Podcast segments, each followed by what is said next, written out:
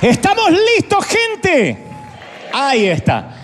Bueno, durante los últimos días, esta última semana en particular, me han escrito literalmente, no es una exageración, desde todo el mundo, para decirme que los recientes mensajes les han quitado toneladas de peso, gente desde líderes hasta los que no lo son.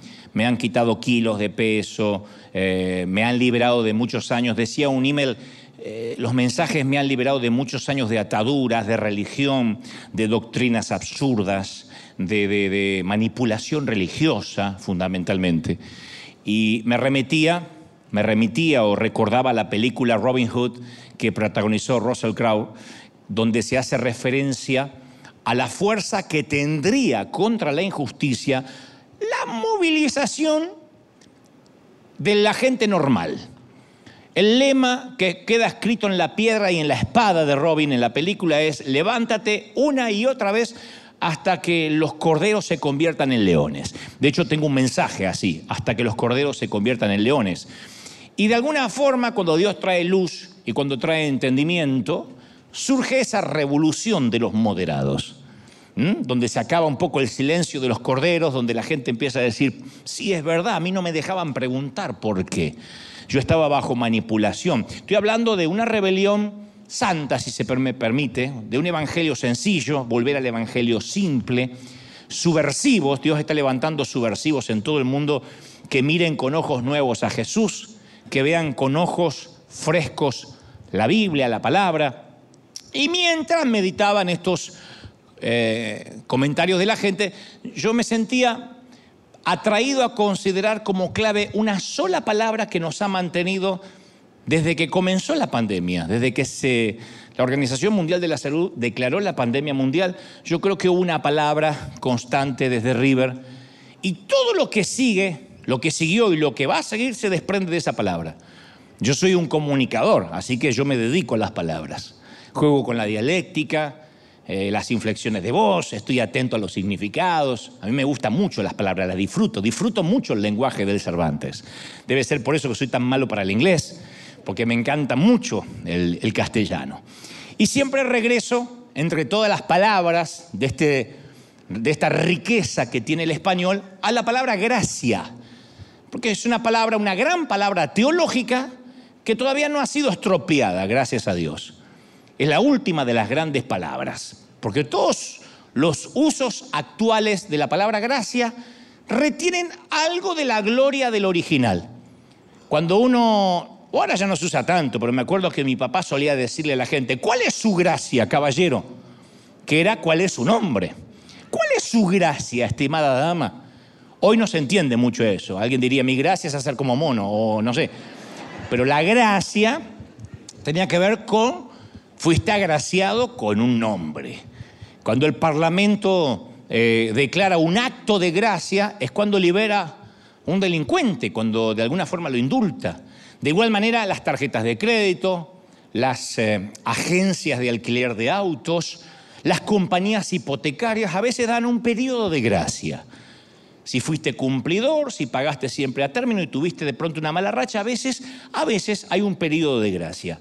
Entonces, pero aprendo más de lo que significa una palabra, insisto, como comunicador, examinando o investigando los opuestos. Por ejemplo, me acuerdo cuando en la década del 80, algunos memoriosos deben coincidir conmigo si es que ya en aquel entonces miraban noticias o eran cristianos, los periódicos todos las portadas de los periódicos hablaban de la caída de la gracia de un telepredicador llamado Jimmy Swagger. Jimmy Swagger confiesa un pecado públicamente y decían, cayó de la gracia. ¿Mm? Insultamos a una persona para hacerle notar que es escaso de gracia. Decimos, desgraciado. Significa que no tiene gracia. O peor, este tipo es una desgracia, que no tiene gracia. Pero la palabra gracia contiene la esencia del Evangelio, ¿no? Los grandes avivamientos siempre se producen cuando hay un mover del Espíritu, no por algo nuevo que se descubrió, por algo novedoso que no se conocía antes. No, se produce cuando alguien va a la Biblia y redescubre algo que siempre estuvo ahí y que dejamos de ver. uno redescubre, eso es un avivamiento, redescubrir lo que ya está escrito, como ocurrió con la reforma de Lutero. Y yo creo que hay que volver a la base de lo que significa la gracia, porque muchas veces la gente piensa que puede ir a las iglesias o puede venir aquí después de haber enderezado su vida. Hay gente que dice, no, ¿qué viene a la iglesia si yo soy un desastre, soy un desgraciado? Bueno, por eso tienes que venir a la iglesia. Pero uno piensa cuando nos invitan a la iglesia en la moral y no en la gracia. Y el legalismo, basado en la moral, en lo que uno hace, es una tortura lenta, como dijimos el domingo pasado. El legalismo asfixia el espíritu, amputa los sueños. El legalismo te provee, nos provee, una cantidad necesaria de religión para retenernos dentro de una iglesia pero no la suficiente para nutrirnos. El legalismo nunca alimenta, siempre te llena de culpa. Y sales de la iglesia y dices, ¿cómo te fue en el servicio? Bien, bien, bien. Desde que pasé el altar hasta ahora todavía tengo ganas de suicidarme. Porque te agarra una culpa. Porque el legalismo te va asfixiando, uno no sale con gozo. Y además uno se va quedando hambriento, uno no se alimenta. Y los que enseñan, los maestros de la moral, tampoco saben dónde conseguir alimento. De manera que pasamos hambre juntos cuando hay legalismo. Porque la dieta se compone de reglas, de doctrinas, de normas, nada de vitaminas, nada de sabor, nada de condimentos, nada de sal. Alguno aquí debe comer sin sal porque se lo prohibieron por temas de salud. Y te acostumbraste, pero al principio uno dice, esto no tiene sabor a nada. Lo mismo pasa cuando la religión se vuelve desabrida, sin sal, predecible, es rígido, es uniforme, es mecánico y no viene de Dios. El legalismo es la búsqueda de la inocencia, no del perdón. Es decir, yo me voy a portar bien para ser inocente, para no necesitar el perdón. Es un proceso sistemático de defensa, una prótesis, una búsqueda de explicaciones, una exaltación y justificación del yo. E inconscientemente, como yo me crié en iglesias muy legalistas, cuando Dios me da la providencia de predicar, desde que fue la primera vez que lo hice allá cuando tenía 19 años, acá la vuelta nada más, durante años, y esto que quizás sea coincidental con muchos colegas que me están mirando, si es que quedan colegas del otro lado, durante años a mí me asustaba mucho predicar un evangelio que fuera muy bueno, con mucha gracia. Y de hecho me lo hacían notar, cuidado, ¿eh? No, te, no exageres con la gracia. Porque a veces uno siente, los predicadores sentimos de equilibrar las buenas nuevas con las malas nuevas.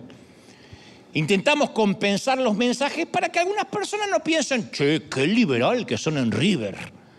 Nunca hablan de pecado, nunca de condenación, nunca me mandan al infierno. Que si quieren los mando al infierno en un ratito para que se sientan bien. Pero yo solía predicar, yo solía predicar y decía, me parece que exageré si predico mucho acerca de la gracia, quizá haya gente que abuse de la gracia, gente que lo va a malinterpretar. Uno siempre tiene ese pensamiento, ¿no? Si yo le digo a la gente la verdad, que Dios ya acabó la obra en la cruz, que los redimió, que no está enfurecido con ellos, que los ama, ¿cómo no te va a amar el Señor? Que perdona todo el pecado, pasado, presente y futuro, tal vez caigan en el libertinaje, así que no les voy a decir toda la verdad. Voy a mantener el equilibrio.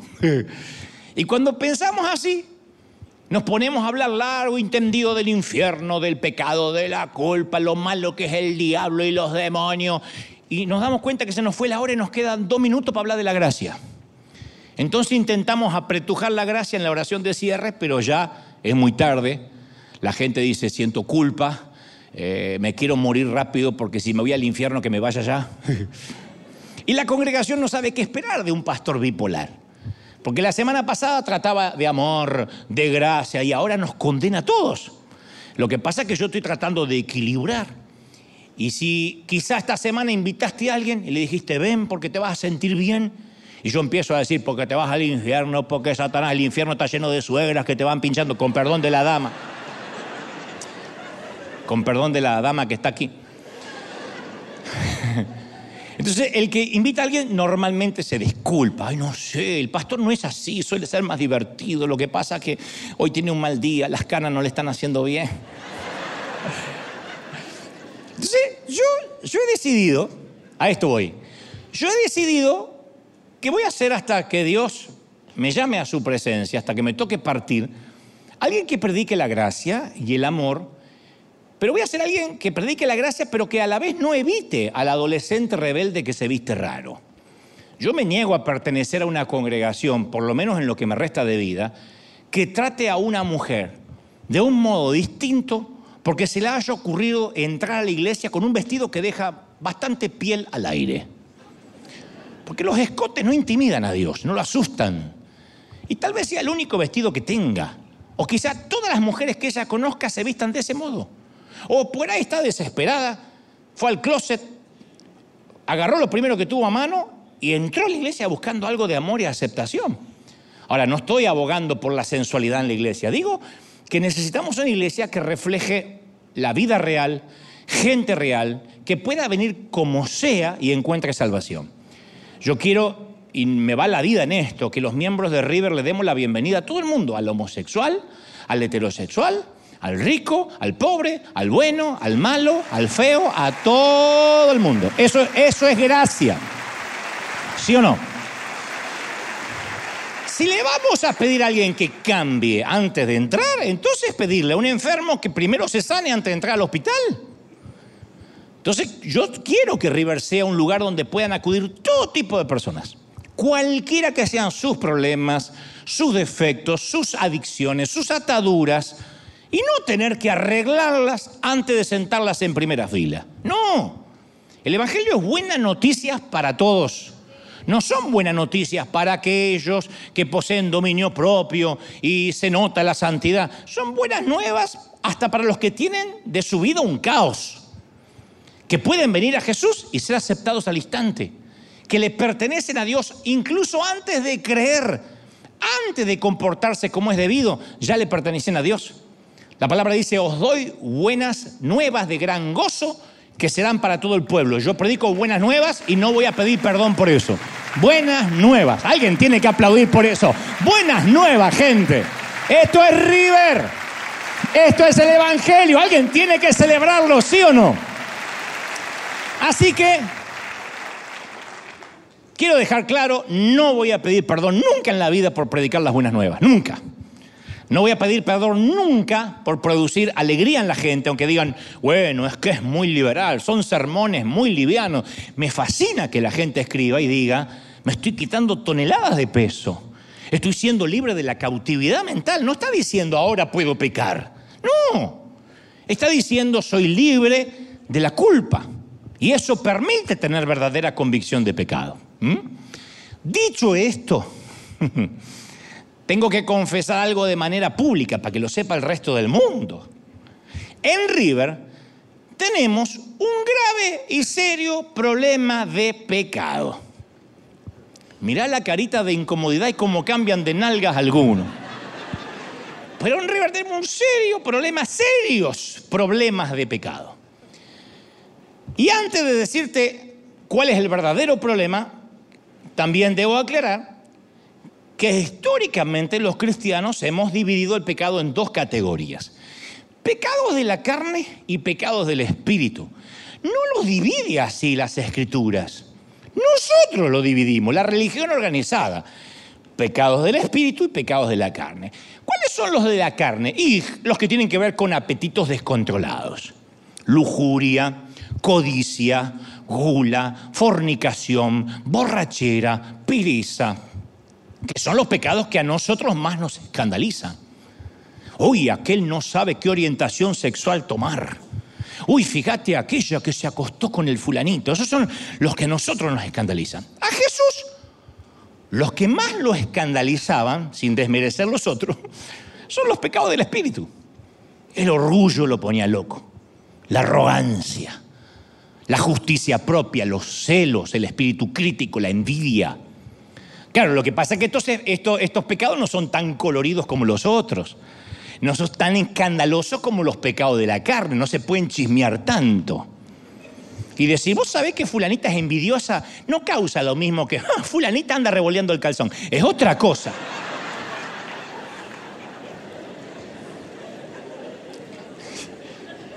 Y es muy extraño que una iglesia ejerza disciplina sobre pecados del espíritu.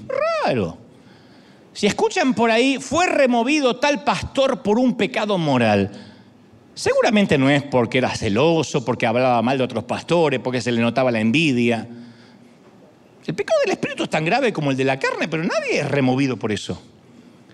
Porque las iglesias contemporáneas no nos solemos escandalizar tanto con pecados como la arrogancia, la murmuración, el legalismo. Hace una semana yo le dije a uno de los pastores de mi equipo, al pastor ejecutivo, le dije, quiero que vayas a hablar con cierto ministerio aquí de la congregación porque estoy escuchando algunos rumores, algunos chismes por ahí y en River no se tolera el chisme en los servidores. El resto es un hospital. Pero si quieres servir, no se tolera el chisme. A chismear en el parking house, en cualquier lado, ni siquiera en River Café. Eyectamos a cualquiera que viene con chisme, tanto para el que recibe la basura como para el que da la basura, porque esto es como el fumador pasivo. Dicen que cuando alguien fuma en un lugar cerrado, el que más sufre es el fumador pasivo, el que no está fumando pero recibe la nicotina, el humo, el alquitrán. Bueno, en el chisme es igual, el que más sufre es el que recibe. El chismoso ya está acostumbrado a lanzar su verborrea, pero el que recibe empieza a contaminarse, empieza a tener un, espíritu cancerígeno sin darse cuenta. Entonces nosotros no toleramos eso. Es para mí mucho más grave que, que un muchacho venga con una areta en la nariz, el chisme. Y vamos a ver en las escrituras que el Señor veía de la misma forma los pecados. Insisto, todos son iguales, ¿eh? Ese es el tema. No es que unos son peores que el otro. Pero en las escrituras, todos los culpables de pecados de la carne sabían que estaban metidos en un gran lío. No fue la prostituta a justificarse, o el cobrador de impuestos a dar razones por lo cual se dedicaba a eso. Pero iban a Jesús y lo veían como alguien en el cual podían refugiarse y obtener perdón. Y en todos los relatos bíblicos, los que pecaban de orgullo, de arrogancia, nunca iban a buscar perdón, eran ciegos emocionales porque creían que el chisme no era tan grave como andar acostándose con, con, cualquiera por ahí. Y en San Juan 9:39 Jesús se dirige a los fariseos y le dice, para juicio yo he venido a este mundo, para que los que no vean, vean, y los que ven sean cegados. Y entonces uno de los fariseos le pregunta, ¿acaso estás diciendo que nosotros somos ciegos? Y Jesús le responde, si fueran ciegos, no tendrían pecado. Pero porque dicen, vemos, es que vuestro pecado permanece. Los que creen que no necesitan ver son los verdaderos ciegos. De allí la frase, no hay peor ciego que qué, que el que no quiere ver. Por decir vemos es que siguen pecando. Por decir yo no necesito la santidad como este otro, es que seguimos pecando. Los fariseos pensaban que podían amar a Dios y despreciar a la gente. No se puede. No me, lo voy a decir otra vez, aunque lo dije ya hace varias semanas atrás. No me digan que alguien puede venir a adorar a Dios y maltratar a un servidor. Maltratar a un mujer, a un seguridad, a alguien del café, pero, ah, pero vengo a adorar a Dios. ¿Cómo vas a adorar a un Dios que no ves y maltratar a alguien que sí ves? Y eso es lo que pasaba con los fariseos. Se creían modelo de santidad porque ellos evitaban los pecados de la carne. Porque las damas tenían las faldas largas. Porque los, hombres eran esposos de una sola mujer. Claro, los pecados de la carne son malos porque tienen que ver con el placer carnal. Pero los peores placeres también son espirituales. El placer de hallar falta en los demás, el placer de tratar como inferiores al resto, el placer del odio. ¿Cómo se explica el placer de los haters, de los odiadores seriales de las redes, siendo cristianos evangélicos? Los que recorren todo, todo, todo, y van a ver a Cash Luna, y lo van a ver a Maldonado, y lo van a ver a Dante, y lo van a ver al otro, y al otro, al otro y se recorren poniéndole Satanás, apóstate, vas a arder en el infierno, y después se van a acostar a dormir. ¿Cómo se explica el odio?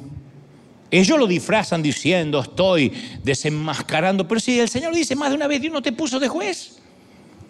Pero aquel que se cree que es guardador de la sana doctrina podría estar muchísimo más cerca del infierno que la prostituta.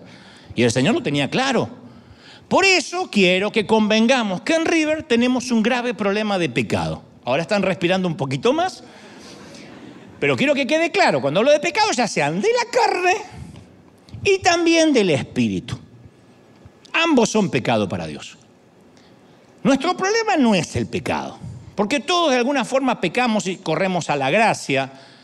El problema es que todavía no podemos hablar abiertamente al respecto. Nuestro problema es no el pecado, sino simular que no tenemos ningún problema. Y esto va para miles de gente de otras congregaciones.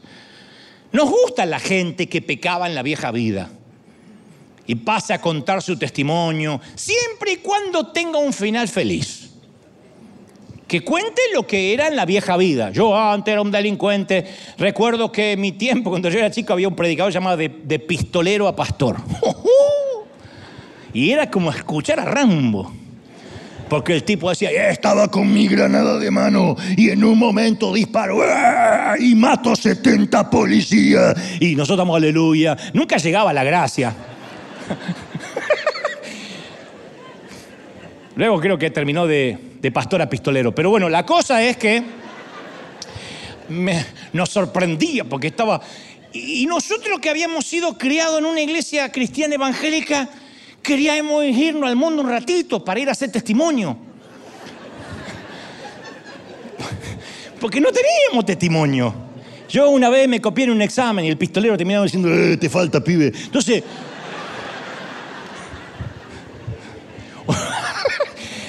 Estábamos todos, decíamos, che, no tengo ningún pecado para contar, porque el que venía tatuado... el que venía tatuado así, porque cuando estuve en Guantánamo, ¡oh! La mujer le decía mi viejo, si ni siquiera fuiste al ejército ni nunca tuviste preso en la vida. Pero siempre esa gente era la que nos gustaba.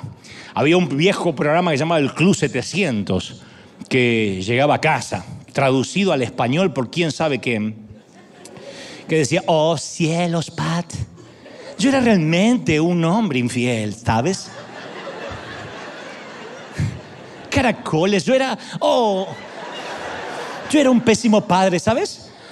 ¿Y luego qué pasó, Charlie? Bueno, Pat, conocí al Señor, tú sabes, y ahora yo, cielos, soy perfecto, paseo mi perro, hago barbacoas ah, ah, y unas ricas malteadas. Oh, volveremos en unos instantes. Esos eran los testimonios que nos gustaban a nosotros. ahora imagínate alguien va al médico y le dice, mire, yo vine a hablarle de las enfermedades que tenía. No me pida que le hable de una enfermedad actual porque me avergüenza. El médico dice, ¿para qué viene? Y para contarle que estaba enfermo y ahora ya no.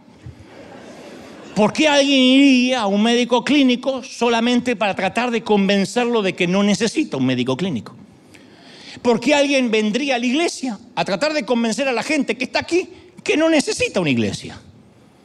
Entonces en realidad uno le dice a la gente que hable de su pecado siempre que sea un pecado del estilo estoy orando menos, ore por mí que últimamente estoy ayunando un poco menos, eh, a veces me explota un poco el mal carácter. Esos son los pecados que uno puede hablar. Porque uno sin querer va enviando como sutiles mensajes que hablar de temas demasiado profundos y escabrosos puede que no sea una buena idea. Entonces los pecados que se confiesan en la iglesia, hermano, yo la verdad que el otro día me enojé contigo.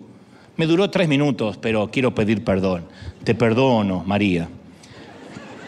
Gracias, Señor Piedad. Y se van agradeciendo. Pero es realmente con lo que estamos luchando.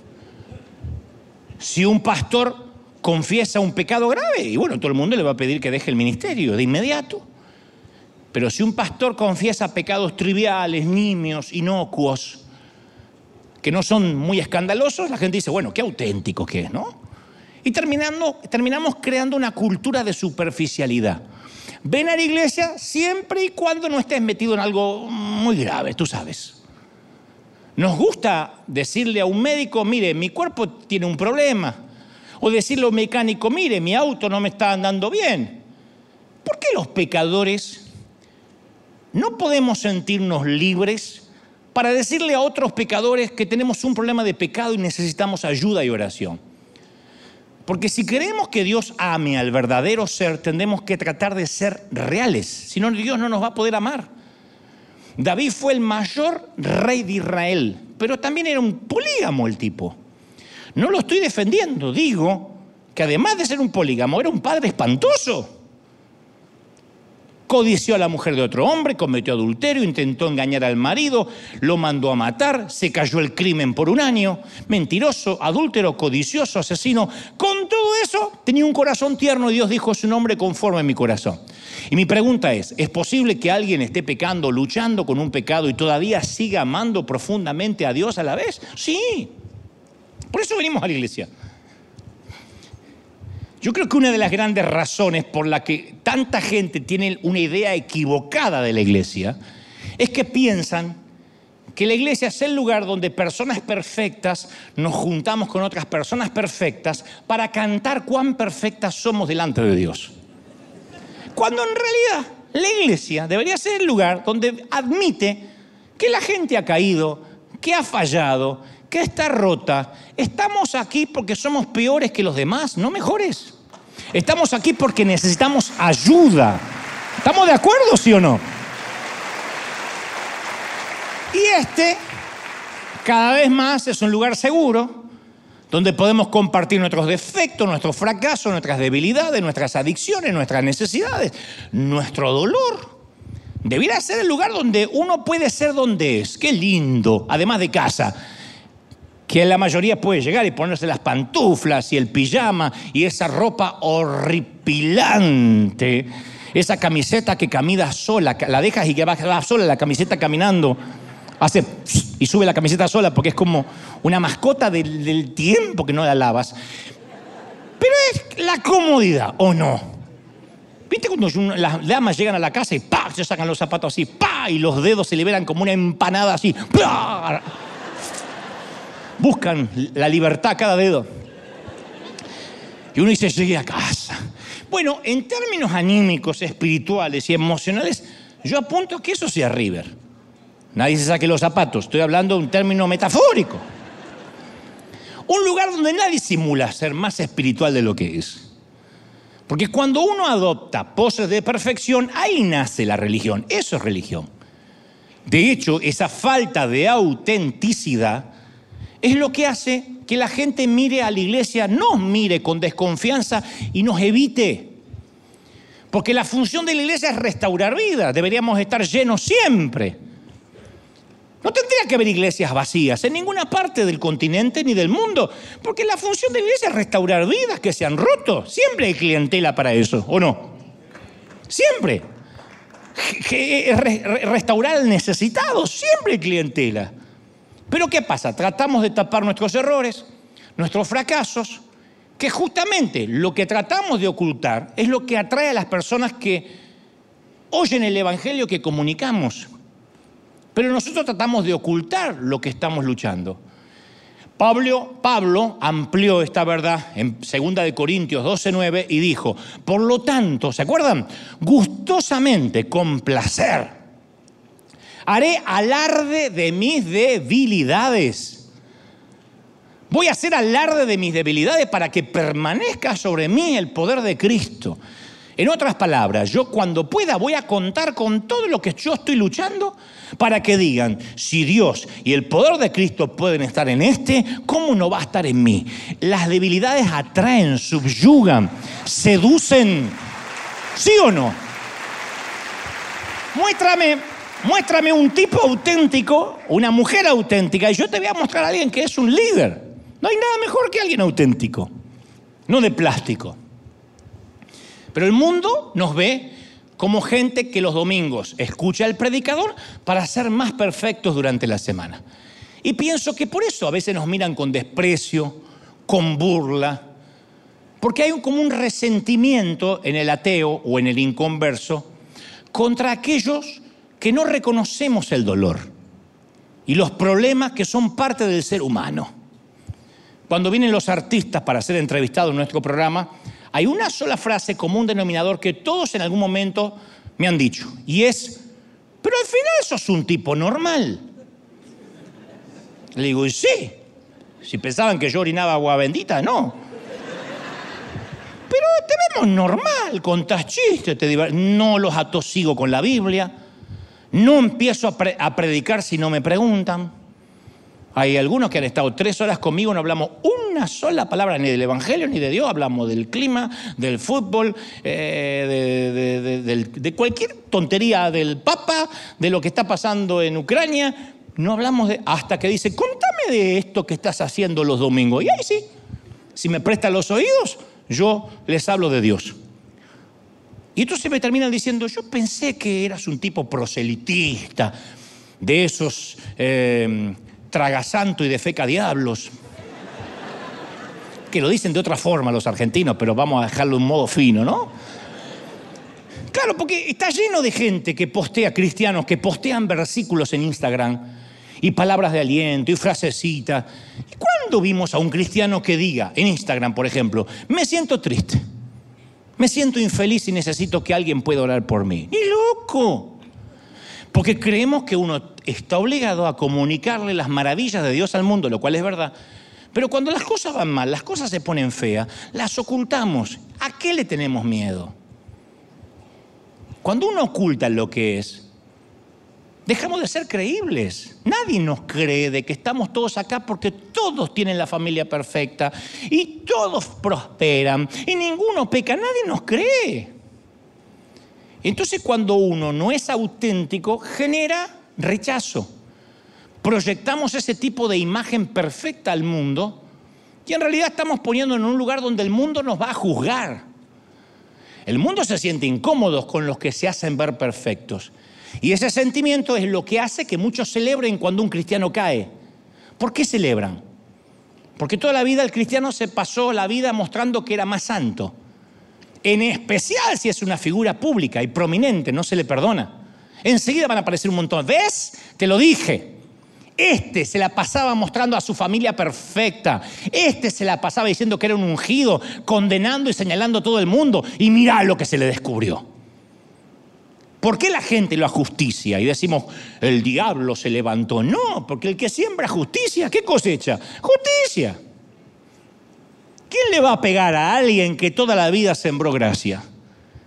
Pero si alguien señaló y dijo, tu familia tiene que ser como la mía y tú tienes que tener mi santidad el día que se caiga, el día que caiga. Por eso uno tiene que saber de una buena vez que la iglesia no tiene que ver con gente buena. Yo sé que esto puede sonar mal, pero no tiene que ver con gente buena. Tiene que ver con gente en quebranto Está bien que no estés bien, lo dije un montón de veces, está bien que hay temporadas que uno no está bien. ¿Quién, teniendo a Cristo, es feliz 365 días al año? Es un cocainómano, no, no, no es feliz. El que está así, feliz se pasó de línea, no es que tiene a Cristo.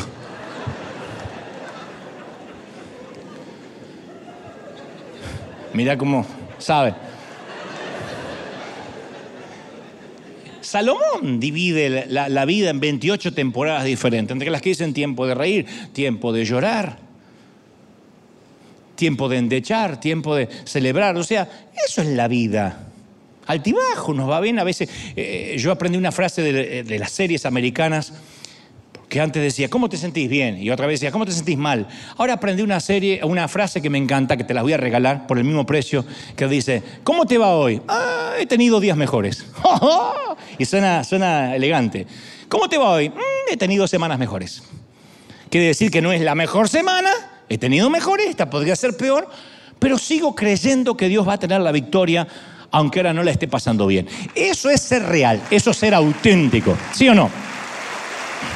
Mira, en Alcohólicos Anónimos nunca se le permite a una persona presentarse y decir, hola, soy Juan, yo era alcohólico y estoy curado.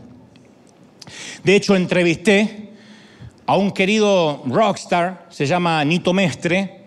Él tenía una, pertenecía a una banda llamada Sui Generis en Argentina.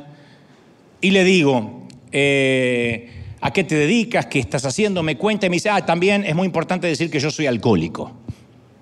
Y me choqueó. Porque digo, ahora seguido me pide un vaso de vino o me pide algo. Me dice, no, no, a ver, convengamos, hace 18 años que no pruebo el alcohol, pero soy alcohólico. Digo, ¿qué valor? Me dice, no, lo primero que te enseñan es nunca decir, ya no soy alcohólico. Porque aunque no hayas bebido en meses, aún uno debe identificarse con esa debilidad, porque al negar la debilidad se podría convertir en víctima de la debilidad. El que se cree firme, mire que no caiga. Entonces no podría tampoco nadie en Alcohólicos Anónimos decir yo, está bien, soy alcohólico, pero no estoy tan borracha eh, como esta Betty. Perdón si hay una Betty acá a la que le gusta el... No, no, en Alcohólicos Anónimos todo está al, mundo, al mismo nivel. Nadie engaña a nadie, por eso están ahí. Saben que han convertido la vida en un desastre y están tratando de volverse a enderezar. En muy pocas congregaciones se encuentra ese amor y ese tipo de comprensión. En Alcohólicos Anónimos durante una hora los poderosos descienden, los humildes suben, le piden perdón, fortaleza a Dios y les piden apoyo a los que los rodean. Ayúdenme. A veces me siento tentado. Alguien dice, yo esta semana caí, cedí, tomé una copita. Nadie los condena, no tienen que fingir, son personas reales. Y en la iglesia, ¿cuándo se relacionan? ¿Cuándo se profundizan las relaciones? Cuando la gente es real, cuando nos sinceramos, sí, acá estamos todos iguales. Todos luchamos con algún pecado, o de la carne o del espíritu, si te gusta catalogarlo. Por ahí alguien nunca se acostó en la cama equivocada, pero sí largó la lengua para chismear durante mientras que hacía la fila.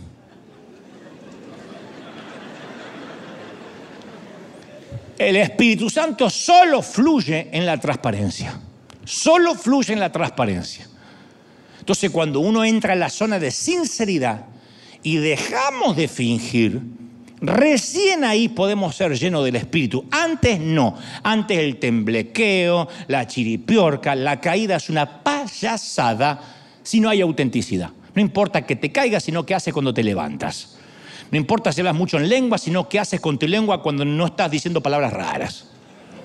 Entonces, ocultar y fingir siempre son enemigos de la espiritualidad, siempre.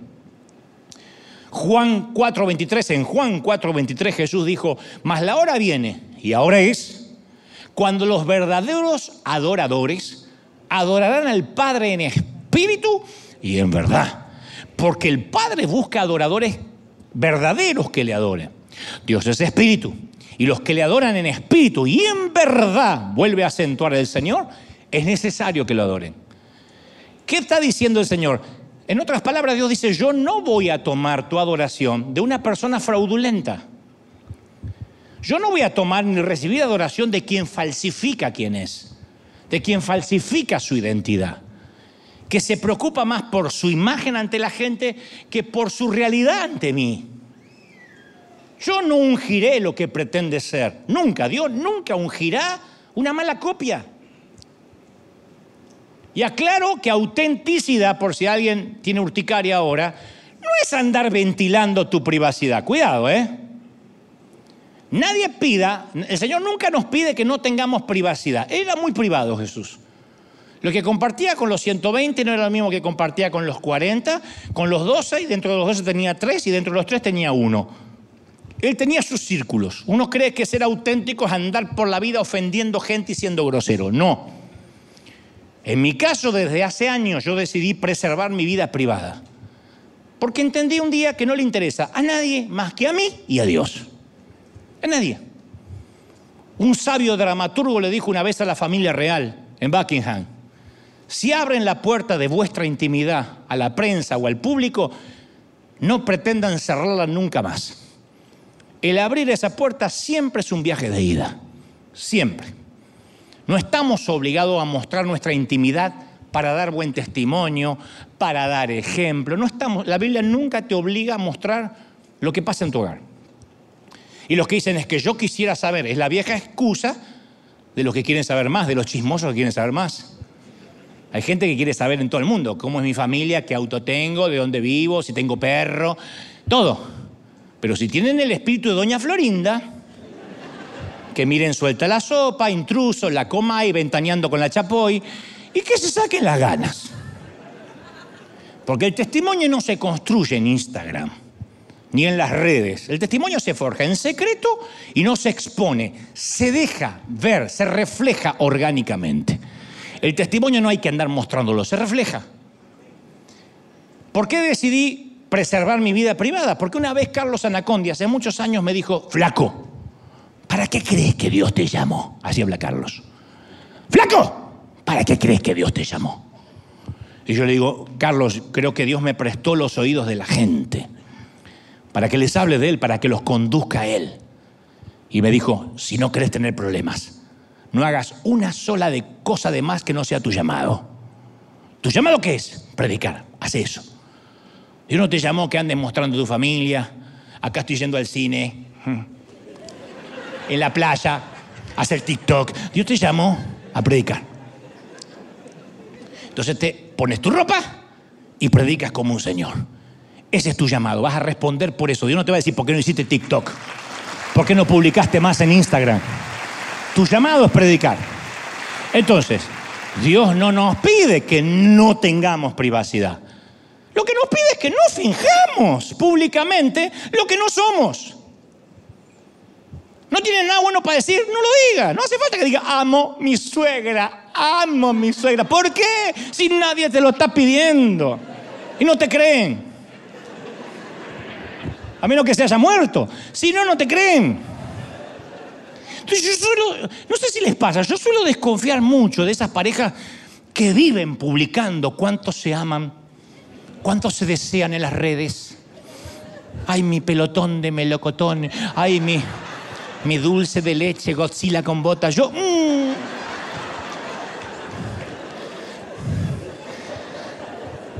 Hay un dicho mexicano que dice, dime de qué presumes y te diré de qué escaseas.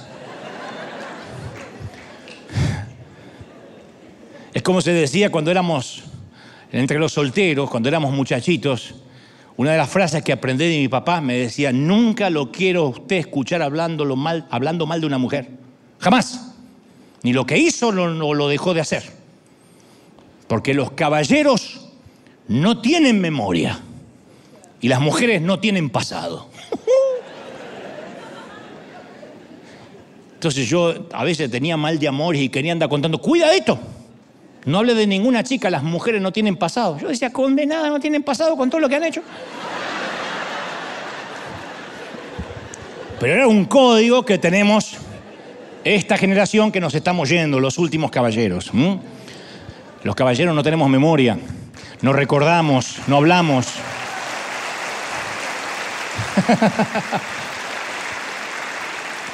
Vuelvo al tema, a mi humilde entender, si tienes que decir por las redes lo que deberías decir dentro de tu habitación, dentro de tu recámara, estás manipulando una bomba de tiempo que en cualquier momento te va a estallar.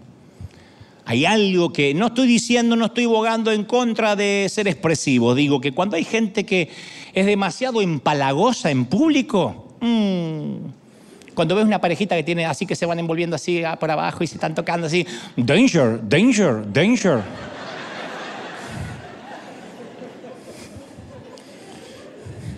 Ese es un, nada más, no digo que esto sea teológico, es un, pensamiento personal. Cierta vez te conté que los eh, romanos antiguos eh, tenían, eh, solían premiar, tenían y solían premiar las esculturas griegas antiguas por su excelencia estética. Y las estatuas tenían varios siglos de existencia, venían cinceladas, esculpidas por grandes artistas. Y entonces algunas de ellas, de ellas poseían brechas o, grietas donde le faltaba el mármol. Y los vendedores descubrieron que si le ponían a esas esculturas cera, lucían fantástica por un tiempo, le ponían cera, las lijaban y la cera parecía más real que el mármol, pero tenía un problema que con el tiempo la cera se endurecía y se tornaba amarillenta. Y entonces era evidente que la estatua no era auténtica por completa, por completo. De modo que los vendedores querían vender una estatua y si no tenía cera y era todo original, decía, esta es una estatua sin cera. Los romanos decían, esto es sin cera, que significa sincera. Cuando alguien es sincero, es que no está tapando las grietas para parecer perfecto. Qué sincera que es esta mujer. O sea, se le ven los hoyos, se le ven las grietas. Es maravilloso cuando se le ven los hilos. Pero cuando uno quiere tapar los hilos, solo es una marioneta disimulando que es una marioneta. Hechos 2.46 dice que cuando la iglesia comenzó se reunía y comían juntos con alegría y sinceridad de corazón. Claro, porque todos podían venir como estaban. Los corazones eran sinceros. Pablo le dice a los romanos en Romanos 15, 7, acéptense mutuamente como Cristo los aceptó a ustedes. La aceptación es más que ser amado por alguien. Porque Dios no me dijo, Dante, si te lavas, si te vistes mejor, si lees la Biblia, entonces te dejaré ser parte de mi familia. Claro que Dios me ayuda a convertirme en una mejor persona, en una mejor versión de mí a diario. Pero no tengo que simular quien no soy para pertenecer a la familia de Dios. Cuando alguien me conoce a mí, mi, mi, mi, vergonzosa y humillante verdad, y todavía me ama, eso es amor real. Ama mi esencia. Uno tiene que amar y dejarse amar por quien ama tu esencia, porque el cabello se te va a caer, la panza va a crecer, el cuerpo va a cambiar, la, la línea de flotación va a bajar, la ley de gravedad se cobrará sus víctimas en tu cuerpo. Y entonces uno tiene que decir, no tengo competencia porque esta persona ama mi esencia. Dios ama nuestra esencia. Yo hace poco leí que una de las señales del narcisismo, del egoísmo, es que es más fuerte ser admirados que el ser amados. Por eso hay tanta gente que quiere ser famosa. Por eso hay tanto que se desesperan por tener más seguidores en las redes. Porque es más importante en esta generación ser admirados que ser amados. Y la admiración sea porque hace un video comiéndose los mocos, porque se pone un encendedor cuando se larga un gas,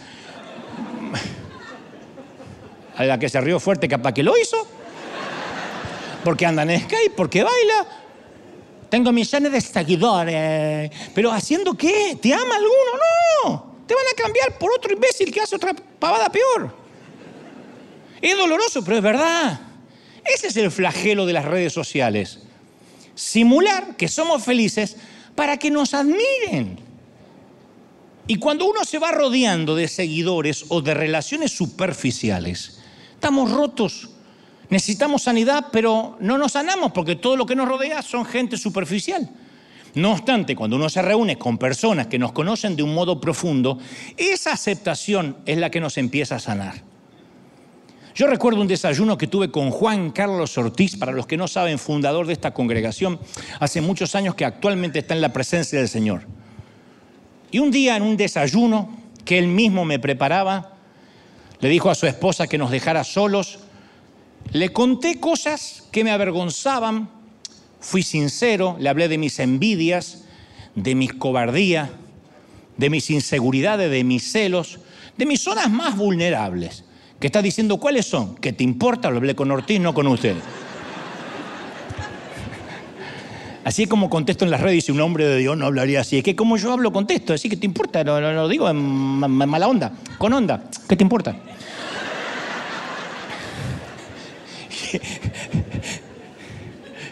Lo que pasa es que cuando me leen en las redes, hago un paréntesis, es como una vez oí que decía, yo siempre siento que Dios me está retando. Y alguien le dijo, ¿por qué no lees la Biblia como que todo lo que Dios inspiró allí lo hizo sonriendo? Y todo va a cambiar. No leas, no matarás. Dios te dice, no mates.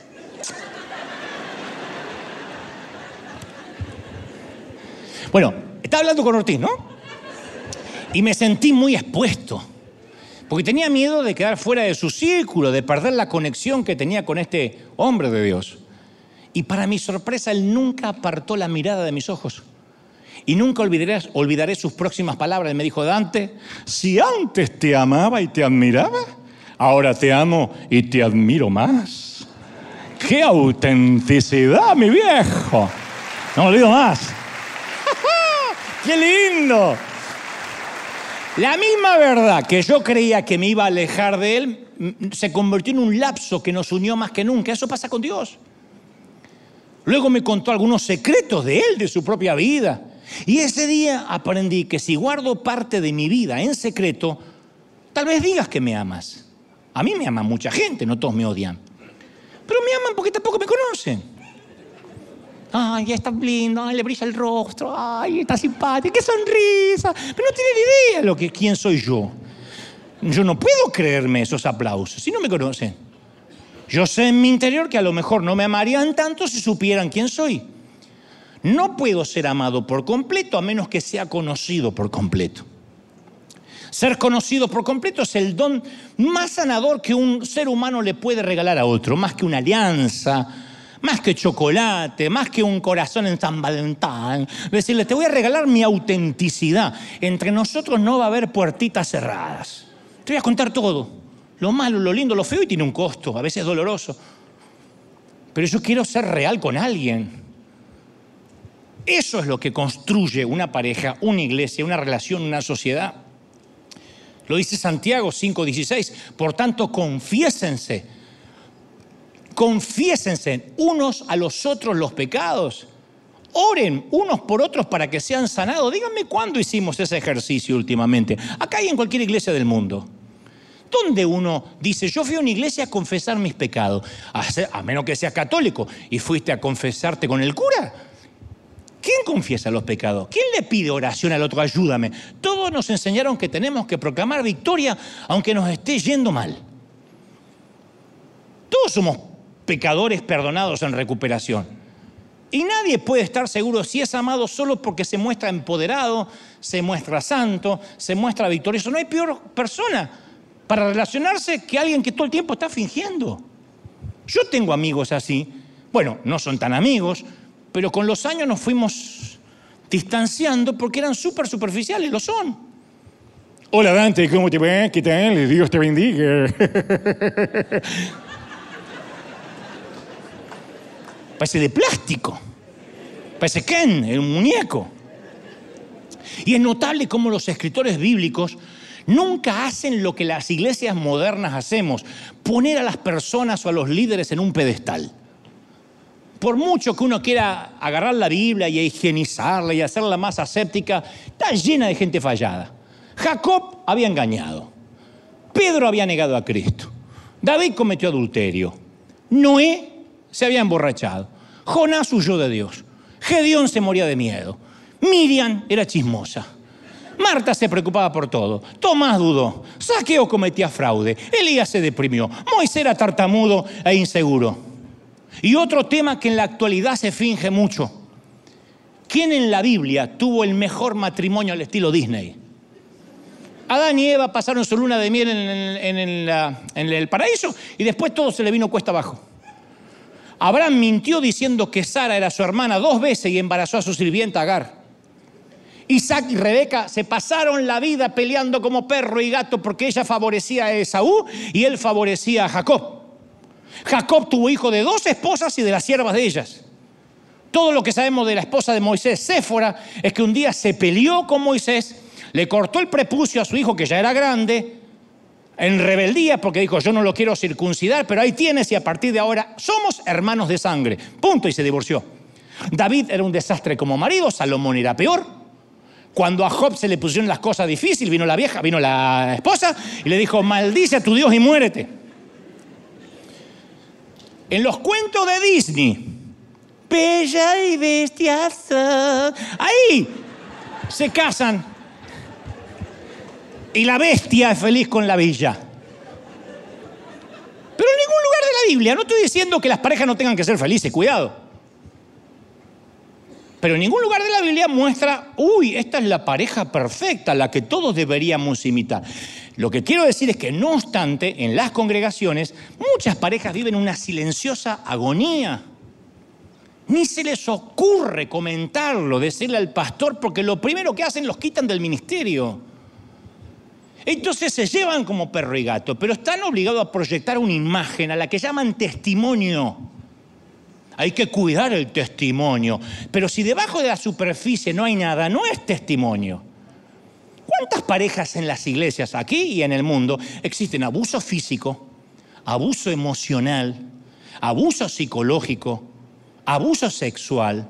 ¿Cuántos canallas se van a predicar por el mundo y dejan a la mujer con ocho hijos en la casa y les mandan dinero de tanto en tanto? Y se juegan a los ser los grandes predicadores a los cuales las naciones lo están llamando y no cuidan el rebaño que Dios le dio. O tienen una hija jovencita que les quedó embarazada del novio y no la traen más a la iglesia porque se le empezó a notar la panza. ¿De verdad? No digo que de verdad esté embarazada, digo, ¿de verdad la van a ocultar? ¿Cuántos matrimonios uno de ellos es un alcohólico secreto? Y son los que más necesitan ayuda. Y son los que menos ayuda reciben. Porque significaría abandonar el pedestal del testimonio. Y si la gente en River empieza a simular que tiene un testimonio, yo, en primer lugar, a priori, habré fracasado como pastor. No hice bien mi trabajo, no prediqué bien. Porque nos olvidamos que una comunidad reunida en torno a una cruz no hay lugar para pedestales. Todos estamos quebrados al pie de la cruz. Todos, no hay alguien que esté parado. Todos estamos alrededor de la cruz, quebrados. ¿Sí o no? ¿Y qué pasa? Cuando no mostramos a los demás la verdad, se crea una versión fragmentada de nuestra personalidad. El exterior no coincide con el interior. Por eso muchos hijos abandonan las iglesias, porque saben que el padre y la madre son dos canallas que acá adoran y en casa se viven matando. Mi mamá acá se hace la adoradora y en casa tiene unos ataques de nervio y es una neurótica. Mi papá acá se hace el siervo y en casa la agarra a golpes a mi vieja. ¿Cómo esa generación va a aceptar a un Dios real si los primeros que fingen son sus padres? Pero siempre nos preocupa qué impresión damos a los demás que ser la persona que en realidad somos. Y eso es desgastante, además es agotador. Porque en las iglesias por lo general todo está enmascarado. Yo nací en iglesias donde todo está enmascarado, perfumado, disfrazado. Por eso tanto nos seduce cuando vemos a alguien normal y natural. ¡Oh! Cuando alguien dice, ¡oh! Ahí están diciendo por ahí, Dante confesó que es un borracho, porque yo dije, me tomé una corona fría un día, entonces el pastor de la corona, ya están todos...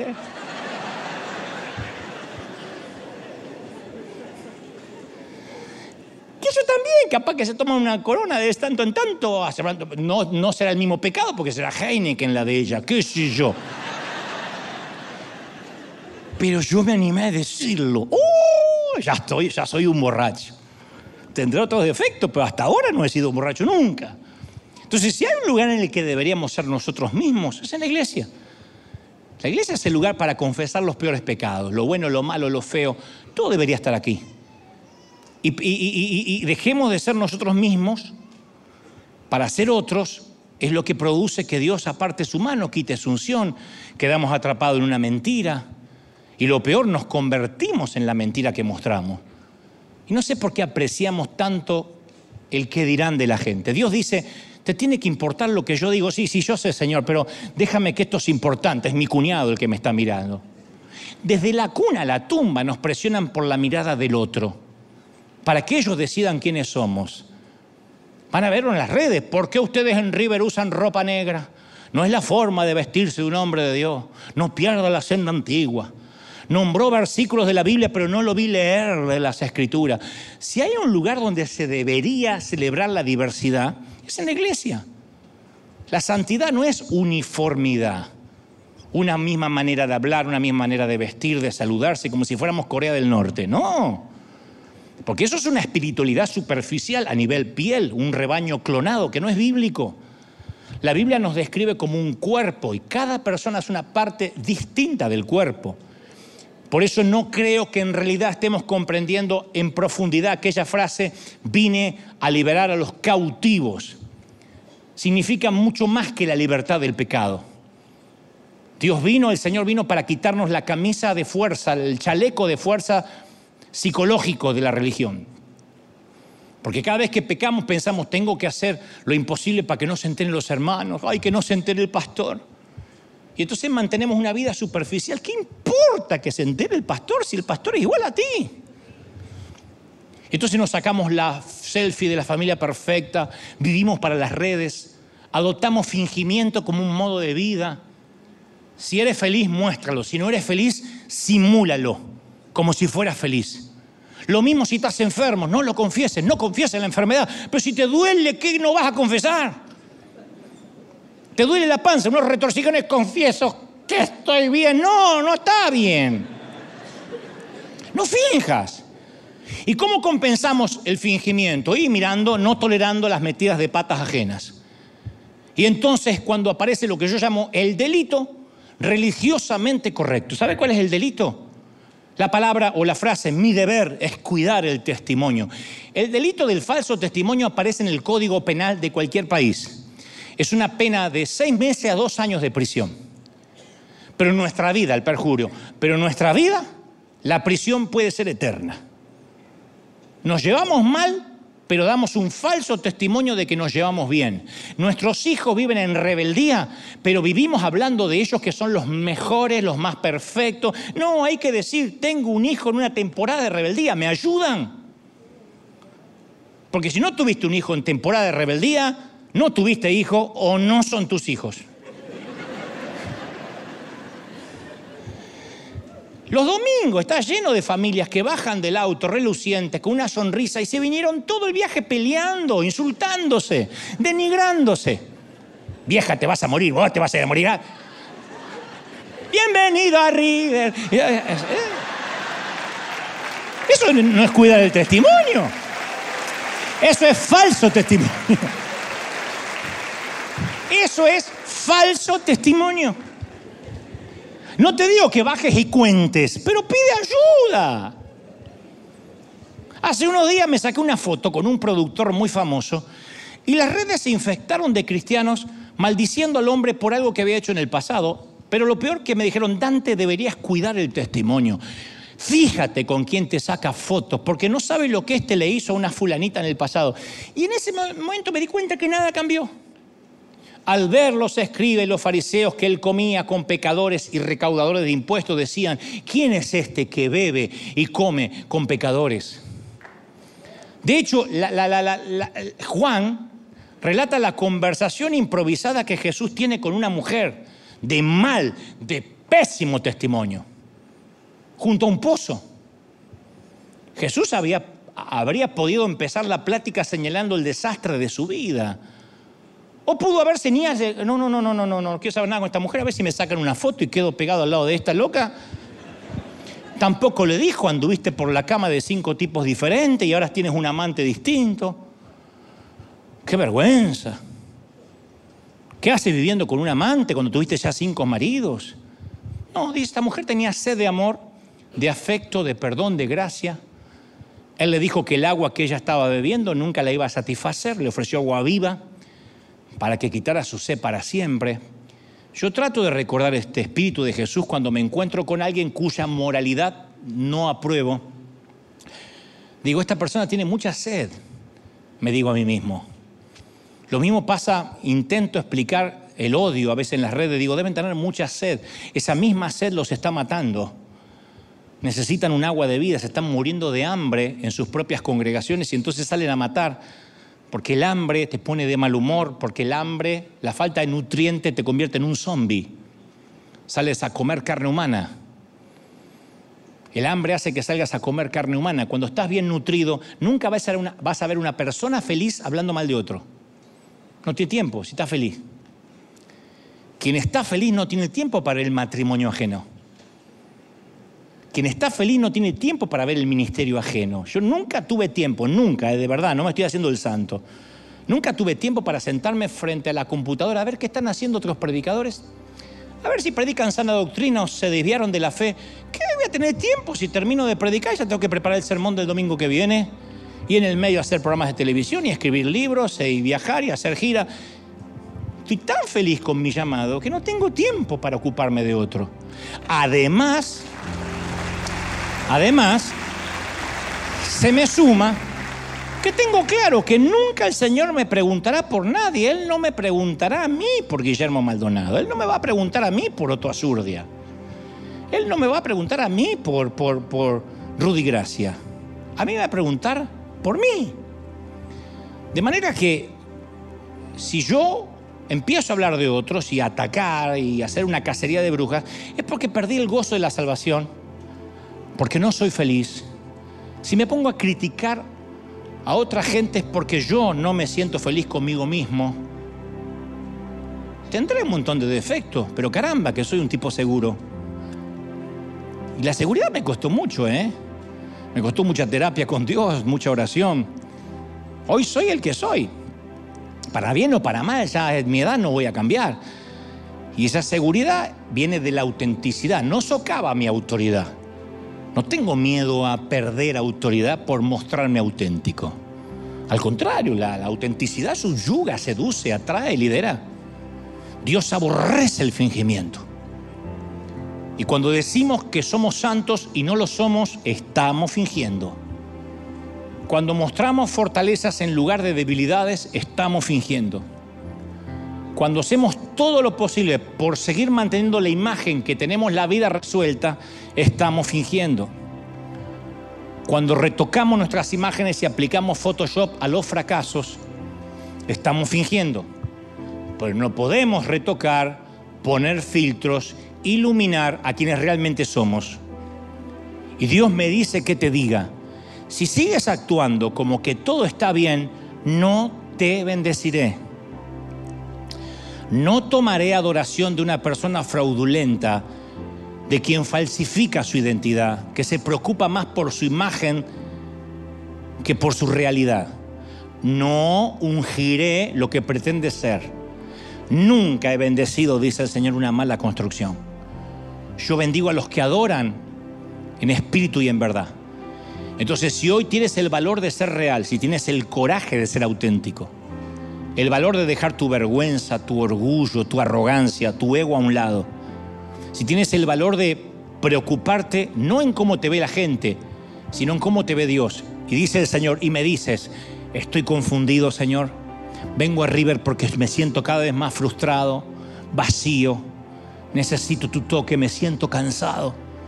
Si de verdad confiesas, dice el Señor, que estás herido, cansado, dolido, roto, entonces eres un candidato para la verdadera adoración.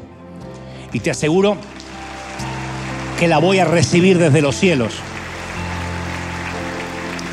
Y no me importa lo que hiciste, no me importa con quién lo hiciste, no me importa cuántas relaciones tuviste, no me importa, dice el Señor, con quién te acostaste.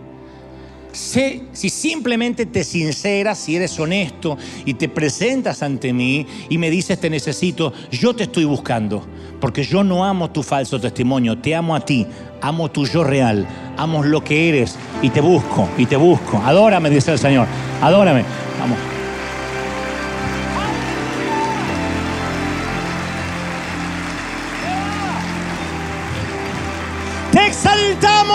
Dale un aplauso grande al Señor, grande, grande, grande.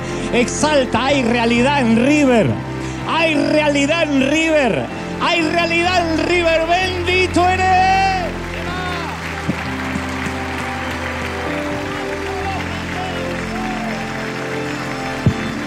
Impresionante.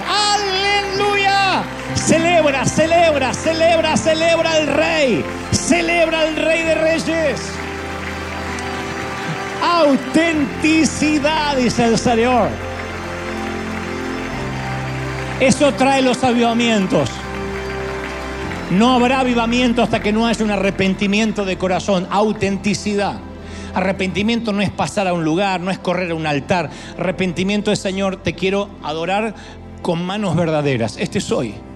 La oración que más conmovió al Señor fue el que decía, sé propicio de mí, El Señor dijo, ¿a quién crees que mi Padre va a oír más?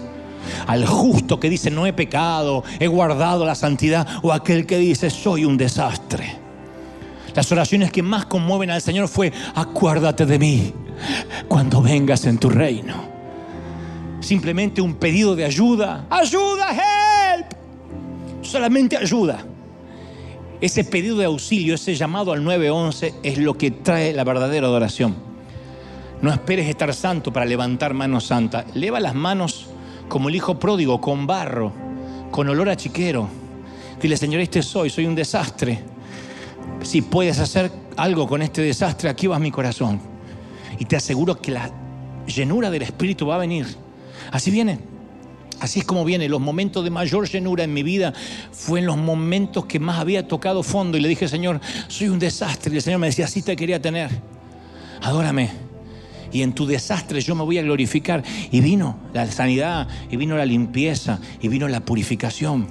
Así que te invito aquí en casa a levantar las manos donde estés y adorar en espíritu y en verdad. en espíritu y en verdad. Ni siquiera hace falta cantar una canción. Ahí estás adorando con tu vida. Dile, Señor, aquí va mi corazón en espíritu y en verdad. El Señor sabe lo que hiciste, lo que viste en internet, lo que hablaste durante esta semana. Escuchó tus llamadas telefónicas, miró tus textos. El Señor hurgó en tus pensamientos. Dice el Señor, yo he estado en la intimidad y te he hurgado y he visto con lo que estás luchando, hijo. Mija, yo te he visto con lo que peleas. Pero si te atreves a levantar manos y adorarme, yo me voy a glorificar. El Espíritu Santo viene donde hay adoradores en espíritu y en verdad. Entonces no adores en la carne, adora en espíritu. No adores con mentira, adora en verdad. Dile, Señor, te necesito. Te necesito, Señor, lléname, lléname, lléname. Todos orando, todos. Todos. Aquí en casa comiencen a clamar, a orar.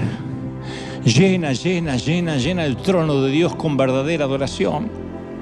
Hay un espíritu de quebrantamiento. Un espíritu de arrepentimiento. Uy, cómo te ama el Señor. Cómo te ama el Señor príncipe, cómo te ama princesa. Cómo te ama el Señor. Mira, mira, mira, mira. Adora al Señor allí en casa, con siervos queridos, pastores amados. Dile al Señor, Señor, no estoy en ese lugar de privilegio porque haya hecho algo que me lo merezca. Soy barro nada más. Pero me gloriaré, haré alarde de mis debilidades para que sobre mí se glorifique el Hijo de Dios. Uy, eso ocasionará avivamiento, revival verdadero en todo el mundo. No son la cantidad de horas, no es cantar por horas, no es gente teniendo convulsiones, no es, eh, no es baile, es simplemente corazones arrepentidos en espíritu y en verdad. Y allí fluye, fluye el espíritu, impresionante. Todos, todos, todos, todos. Padre, he transmitido lo que creo me has dicho que diga este tu pueblo, este tu ejército a los que están por primera vez en el resto del mundo y aquí, digan, Señor Jesús, entra en mi vida, entra en mi corazón. Transfórmame ahora. Pueden sentirlo, hay una unción tan fresca, tan fuerte. El rey está en casa. El rey está aquí en la casa. Y algo está ocurriendo, autenticidad. Dile, Señor, este soy. Muchachos, no finjan, díganle, este soy mira que estoy confundido, mira que he metido la pata, mira que el, enemigo ha hecho estragos esta semana conmigo. Vamos, vamos, dile al Señor, este soy. Y vas a ver cómo la gloria desciende, cómo un nuevo espíritu cae, cómo la gloria desciende de manera que empiezan muchos a recibir bautismo del Espíritu. Ahí está, ahí está, ahí está, ahí está, ahí está. Deje, deje, deje, deje. Dejen que algo empiece a ocurrir. Algo está ocurriendo aquí en River, impresionante. Uy, más, más, más, somos miles. Vamos, eleva una oración, pero de verdad, en espíritu, en verdad. Clama, clama, Señor, ten misericordia de mí. Y la gloria descenderá momento a momento. Uy, minuto a minuto. Impresionante, más, más, más, doble, doble, doble, doble. Triple, cuádruple unción del Espíritu más, más, más. Padre, una gloria fuerte. Desciende, quebranta. Fuego. Fuego que no se acaba, que no se consume. El Señor toca como el profeta tus labios con carbón encendido del altar. Y se purifican tus labios. Se purifica tu ser. Se purifica tu corazón y tu alma. Mm. Oh. Recibe, recibe, recibe más, más, más. Es impresionante lo que Dios está haciendo aquí y en el resto del mundo. Porque se levanta, se acabó el silencio de los corderos, los corderos controlados, la gente manipulada. No es el hombre el que te manipula, porque eso es culpa, es convicción de pecado y eso es el espíritu. Y cuando el Espíritu Santo trae convicción de pecado, se suelta sobre ti una purificación que solo puede provenir del cielo, divina. Recibe, recibe, recibe. Vamos, ya casi nos vamos, pero levanta las manos una vez más como señal aquí en casa, en el hogar, en los living, en las salas, donde lo estés mirando en el hospital, en las cárceles. Uy, presencia de Dios llena, imparte, imprime, doble, doble porción del Espíritu.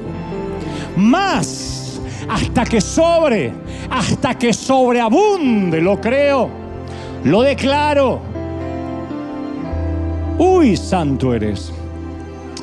Padre, gracias por esta mañana, gracias por este día. Gracias por lo que ocurre en el resto del continente, por esta gloria. Recibimos, recibimos, recibimos. Lo sagrado no se vuelve común. Lo santo no se vuelve profano. Señor, tú conoces a estos tus hijos. Los has juntado desde los confines del mundo. Y vienen de todas las nacionalidades, de las etnias, las razas. Y todos ellos luchan y pelean contra algo. Pero cuánto los has amado, Señor. Tu sangre es abundante para limpiarlos. Tu cruz, tu sacrificio hecho una sola vez y para siempre nos redime. Y somos pecadores perdonados en recuperación. Y vamos a seguir creciendo conforme a la estatura de tu plenitud. Conforme el Espíritu nos ayude. Ayúdanos a orar más, a buscarte más, a ayunar más, a ser más puros Ayúdanos a ser perfectos como tu Padre, como nuestro Padre es perfecto. Nunca lo vamos a lograr ni daremos con la talla, pero caramba. Caramba, que tenemos ganas de agradarte más y sé que ya no hay nada que podamos hacer que te agrade más. Ya nos amas, ya, nos, ya te agradas de nosotros. Te amo River, dice el Señor. Te amo congregación, te amo río que llega hasta los confines del mundo. Te amo, te amo. Yo, dice el Señor, he decidido pastorear a mi iglesia. Yo he pasado por alto a mis hombres, a mis, a mis ungidos, a mis siervos y yo he sido el pastor de mis ovejas. Te amo, dice el Señor. Te amo, dice el Señor. Te amo tanto que di mi vida por ti. ¿Cómo no te voy a amar? Te amo, te cubro, te rodeo, te bendigo. Recíbelo ahora. Recíbelo ahora, iglesia. Recibe ese amor. Recibe esa impartición. Yo declaro bendición en lo que hagas, en lo que emprendas, en lo que sueñes, en tus suspiros, en tu trabajo, el fruto de tu vientre, el fruto de tus manos. Te bendigo en la semana, bendigo lo que vas a hacer, bendigo las puertas y los cielos que se abren. Declaro marzo, mes de bendición. Declaro el tercer mes del año, la resurrección del tercer día de las cosas que estaban muertas. Declaro marzo, mes de bendición, mes de puerta, de cielos abiertos, mes de restitución lo creo, lo declaro. Amén. Sea hecho, iglesia. Sea hecho. Seamos benditos. Vamos a darle ese aplauso al Rey de Reyes. Seamos benditos y llenos por Él. ¿Tú lo crees? No, no, no, no. ¿De verdad que lo crees? Chao, gente. Chao, hasta la próxima, hasta el domingo que viene. Chao. Bendecidos.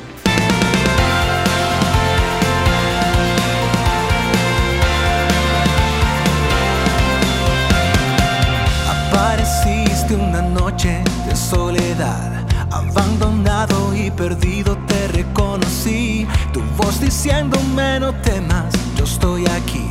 El Padre me envió por ti. Y me curaste las heridas, me sanaste mi Jesús.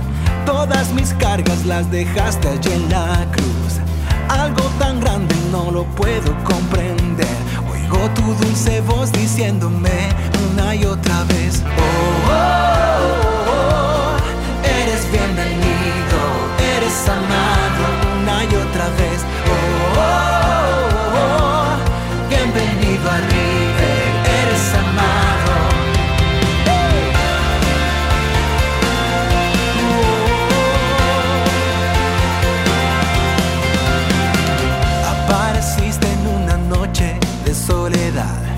Abandonado y perdido te reconocí. Tu voz diciéndome no temas, yo estoy aquí. El Padre me envió por ti. Y me curaste las heridas, me sanaste mi Jesús. Todas mis cargas las dejaste allí en la cruz. Algo tan grande no lo puedo comprender. Oigo tu dulce voz diciéndome una